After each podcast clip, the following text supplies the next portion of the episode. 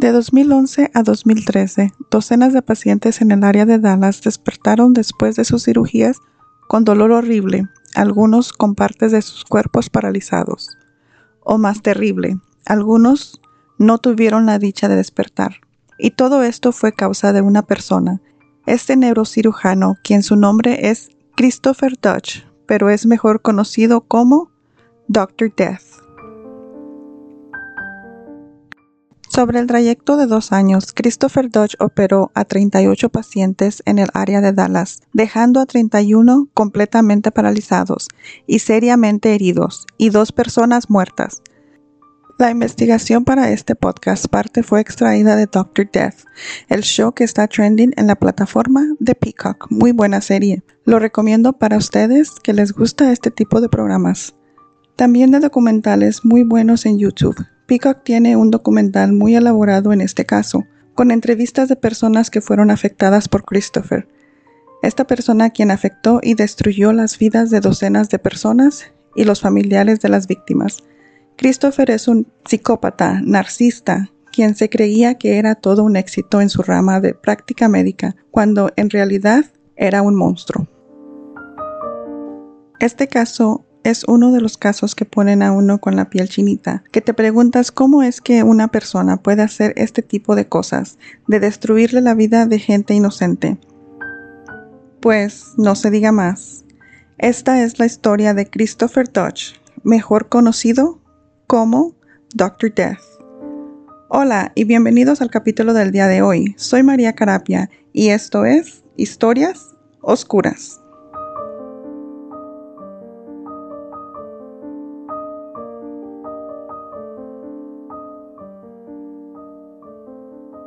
Christopher Dodge nació en abril 3 de 1971 en Montana, de Estados Unidos. Christopher pasó parte de su vida en Memphis, Tennessee. Su padre Donald fue un físico terapeuta y un misionero cristiano. Su madre Susan era una maestra. Christopher se graduó de una escuela cristiana evangélica, Millsap College, en la área suburbia de Memphis, donde jugó fútbol americano tercer división en el colegio. Más tarde se transfirió a Colorado State University. Muchos compañeros comentaron que apenas que a pesar de los esfuerzos de Christopher siempre tenía falta de talento. No teniendo otra opción, Christopher decidió regresar a Memphis State University, la Universidad Estatal de Memphis. Más tarde en sus estudios decidió cambiar de profesión. Él decidió inscribirse en la carrera médica.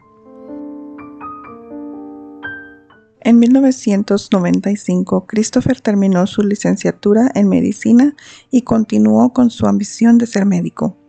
Se registró en la Universidad de Tennessee Health Science Center, terminando una práctica de compañerismo en tratamiento de espina dorsal. Cuando llegó al término de su residencia médica, él no tenía suficiente práctica de cirugías como un médico de práctica, debería haber terminado con un récord completo de más de mil cirugías o haber participado en ellas. Christopher no tenía más de 100.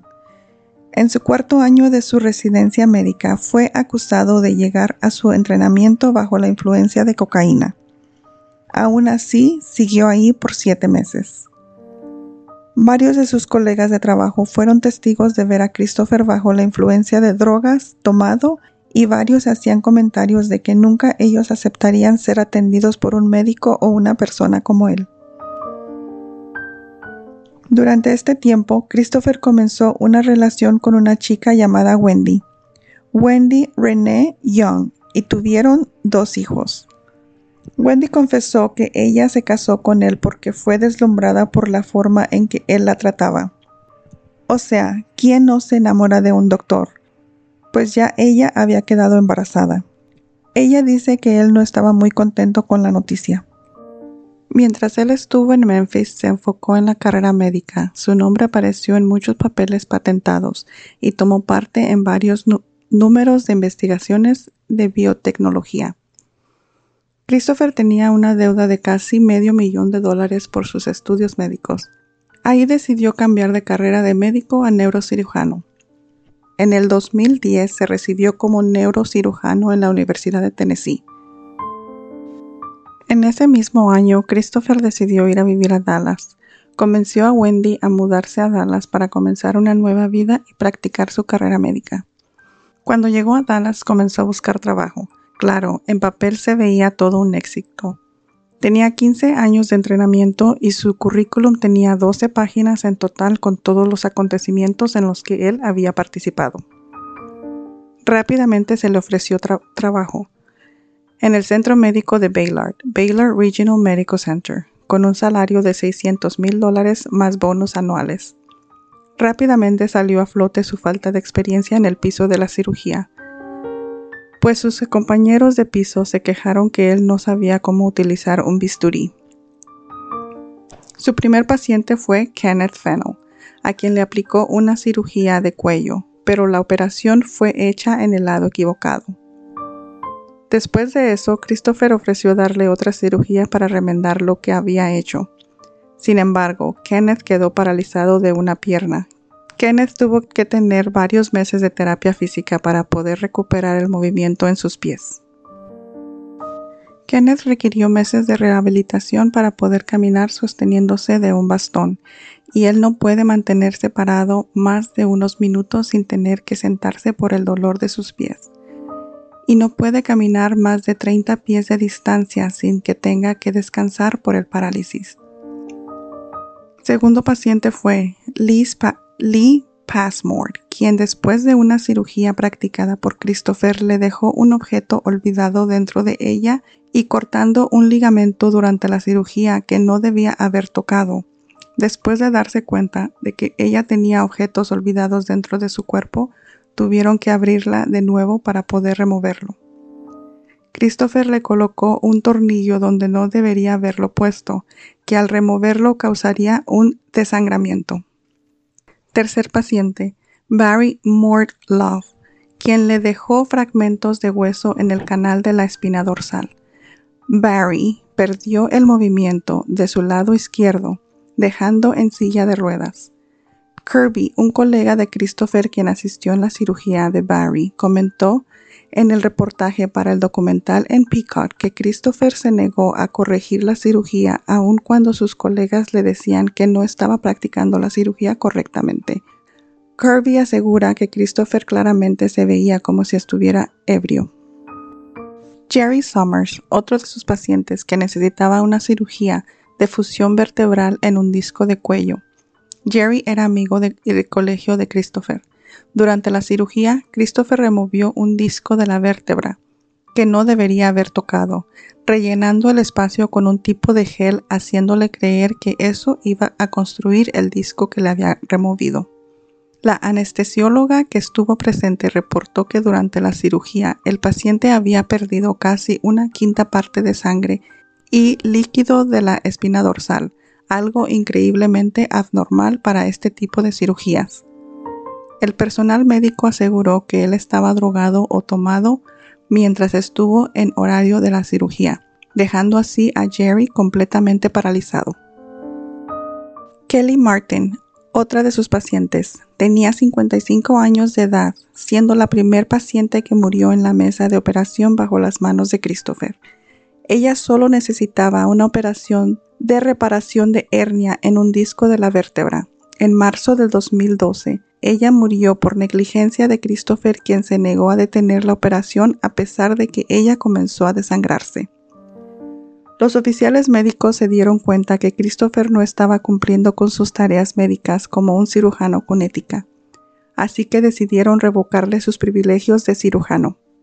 Esto llevó a Christopher a renunciar al puesto en el hospital antes de que fuera despedido y que se diera una investigación contra él. Ahora pasaremos al centro médico de Dallas, donde Christopher aplicó para trabajar después de haber renunciado al Baylor Regional Medical Center. Aquí él fue asignado un puesto con restricciones mientras ellos recaudaban sus récords del centro regional de Baylor donde estuvo trabajando anteriormente. Banderitas rojas comenzaron a salir cuando una enfermera reportó que él estaba bajo la influencia de drogas. No tardó ni una semana cuando le causó la muerte a la paciente Fioela Brown y la mutilación a otra paciente llamada Mary Efford. La causa de muerte de Fioela de 64 años de edad fue la de perforación en una arteria vertebral, causándole un paro cardíaco. No pudieron salvarla. Mary Efford, de 74 años de edad, le practicó una operación de la espalda en el lado equivocado, cuando él tenía que hacer una fusión espinal y atravesando un tornillo a uno de los nervios dejando un disco dañado, dejándola así con muerte cerebral y en soporte de vida artificial. La familia decidió desconectarla días después. A pesar de todos los esfuerzos de los asistentes médicos, que le gritaban que él estaba practicando la cirugía completamente incorrecta, él los ignoró. El cirujano Robert Henderson, quien le practicó una segunda operación a Mary para ver si podía salvarla, dijo que cuando él abrió la parte por donde Christopher practicó la cirugía, dice que eso se veía como cuando un niño juega con sus juguetes y hace todo completamente mal. Henderson dijo que nunca en su vida había visto un caso tan cruel. El doctor Henderson comenzó a sospechar de Christopher. Él estaba seguro que él era un impostor o que no tenía una licencia médica para haber hecho lo que hizo con Mary. Él mandó una fotografía de Christopher a la Universidad de Tennessee preguntando si es que él tenía una licencia médica.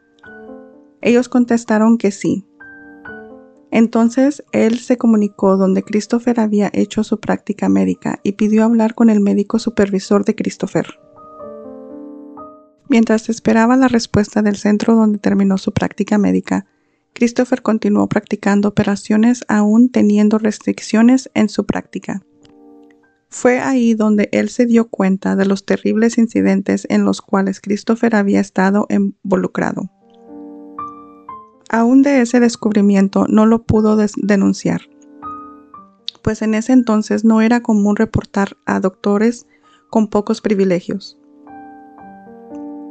Al ver de que ya todos estaba dando cuenta de sus actos, Christopher decidió dejar el centro médico. Después de dejar Dallas Medical Center, Christopher recibió privilegios en el Hospital Southampton Community Hospital en Dallas. Christopher también tomó un trabajo en la clínica de Legacy Surgery Center, ahora Frisco Ambulatory Surgery Center, localizado en Frisco, Texas. Estando ahí, Christopher dañó la espina dorsal del paciente Jeff Kenny, dejando completamente paralizado de todo su lado derecho. En diciembre de 2012, a Jacqueline Troy, quien dejó sin poder hablar porque él le cortó por equivocación las cuerdas vocales. Cuando Christopher le practicó la cirugía de una placa en la espina dorsal, le perforó varios hoyitos en la tráquea, dejándola así incapacitada de hablar. Jacqueline tuvo que mantener internada por varias semanas y tenía que ser alimentada por un tubo porque la comida se le iba a los pulmones. Abril 9, 2013. Philip Merrifield fue dañado de la espina dorsal, dejándolo paralizado del cuello para abajo. Philip pudo recuperar sus movimientos con ayuda de terapia física. Logró caminar con ayuda de un bastón, pero aún seguía experimentando parálisis en partes de su cuerpo. Philip murió en febrero del 2021 al haber contraído COVID-19, así confirmó su esposa en un reportaje. Kirby, uno de los colegas que trabajó con Christopher, escribió una carta de queja muy bien detallada al Departamento de Medicina en Texas, dejándole saber todo lo que Christopher había causado con su negligencia en su práctica médica. Refiriéndose a Christopher como un sociópata y que portaba un peligro para los ciudadanos de Texas. La investigadora que tomó el caso de Christopher reveló que ella pidió que la licencia se le suspendiera por los 10 meses que duraría la investigación. El Buró de Medicina de Texas le suspendió la licencia médica en junio 26 del 2013. El presidente del Buró de Medicina, Erwin Seitzler, comentó más tarde de que la rama de neurocirugía tenía sus casos que obviamente no todos eran exitosos, ¿Qué complicaciones eran comunes en ese tipo de práctica? Al comienzo de la investigación, el Buró de Médicos les costaba trabajo aceptar que un médico con todos los logros de su currículum fuera capaz de ese tipo de tragedias. El buró llamó al veterano neurocirujano Martín Lazar para que revisara el caso. Martín criticó el trabajo de Christopher, por ejemplo, comentó que cómo era posible que no se diera cuenta cuando los pacientes se desangraban en su mesa de operación. Martín dijo que como neurocirujano imposible pasar eso por alto. El Buró de Médicos en Texas decidió revocar la licencia en diciembre de 6 de 1913. Después de que su licencia fue revocada, Christopher se fue a vivir a Denver, Colorado. Después de acumular una deuda de más de un millón de dólares, se declaró en bancarrota. Fue arrestado por manejar bajo la influencia de alcohol en Denver. Fue mandado a Dallas a que recibiera una evaluación psiquiátrica donde fue arrestado por robar en una tienda mientras visitaba a sus hijos. En marzo 2014, tres de los pacientes afectados por Christopher, quien fue Mary Efford, Kenneth Funnell y Lee Passmore, metieron demanda contra él al Hospital Baylor Regional Medical Center, clamando que el hospital permitió que Christopher siguiera practicando cirugías a pesar de que ellos sospechaban que él era peligroso. El abogado general Greg Abbott intervino en la demanda para defender al hospital diciendo que la legislación de estatus de, Texas del 2003 permite una malpráctica médica de 250 mil dólares y remueve el término de negligencia de la definición de malicia. La demanda alegaba que el hospital se beneficiaba de ganancias con 65 mil dólares por cirugías practicadas por Christopher. El Dr. Henderson y Kirby, quien trabajó al lado de Christopher en algunas cirugías, temían que Christopher se moviera de nuevo a otro estado y siguiera practicando cirugías, dañando así a más personas. Siendo así, ellos presionaban al abogado criminalista de Dallas que por favor procediera con cargos legales contra Christopher. La demanda no llegó a ningún acuerdo sino hasta el año 2015, ya para ese tiempo el estatus de limitación estaba llegando a su término. Parte del problema era probar que Christopher era culpable. Después de que los sobrevivientes fueron investigados y contaron su experiencia por todo lo que tuvieron que pasar por la culpa de Christopher, en la investigación pudieron recuperar un correo electrónico de Christopher que decía listo para dejar el amor y la amabilidad y paciencia y todo lo que me hace vulnerable para convertirme en un asesino frío. Michelle Schongard, abogada asistente del fiscal, más tarde recordó que el Dr. Henderson y Kirby le comentaron a ella pidiéndole que les tomara sus testimonios contra Christopher. Ella sabía que sería difícil llevar el caso a corte, pero le dieron luz verde para presentar el caso frente a un jurado. En julio del 2015, aproximadamente un año y medio de que su licencia fue revocada, Christopher fue arrestado en Dallas y acusado de seis felonías por asalto agreviado con arma mortal, cinco casos en asalto agreviado causando serios daños y un caso causándole daño a una persona de edad mayor. El último cargo fue hecho por haber dejado paralizada a Mary Efford. La fiscalía puso mucho esfuerzo en este caso y prioridad porque era el caso que le daría más tiempo de condena, dándole esta por vida si fuera encontrado culpable. La fiscalía buscaba la sentencia que le quitaría por vida poder practicar como médico en cualquier otro lugar. Christopher fue detenido en la cárcel por dos años hasta que el caso llegara a corte. El caso fue aceptado para ser presentado frente a un jurado en el año 2017. Para este tiempo Christopher no tenía ni un centavo y el juez le asignó un abogado. Michelle argumentó que Christopher debió haber estado consciente de los errores que él estaba practicando ella dijo que la motivación de él en seguir practicando cirugías era por el salario que él estaba ganando. A pesar de las objeciones de su abogado, la fiscalía decidió traer a los sobrevivientes a declarar y que compartieran sus experiencias. El abogado de Christopher culpaba al hospital y los empleados, quien él asegura que tenían poco experiencia y entrenamiento. Pero la fiscalía asegura que después del primer correo electrónico que él envió en el año 2011, significa que él sabía claramente lo que estaba haciendo sin remordimiento. Después de 13 días de corte, el jurado le tomó solo cuatro horas para hallar culpable a Christopher. En febrero 20, 2017, fue sentenciado a prisión de por vida.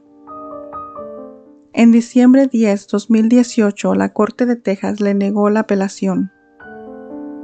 Christopher se encuentra detenido en la prisión OBLS Unit fuera de Huntsville, en Texas.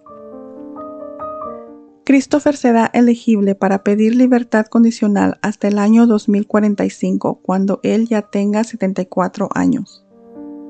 Este caso fue uno de los primeros presentados a corte implicando a un neurocirujano con cargos criminales. Pues ahí lo tienen, este fue el caso de Dr. Death.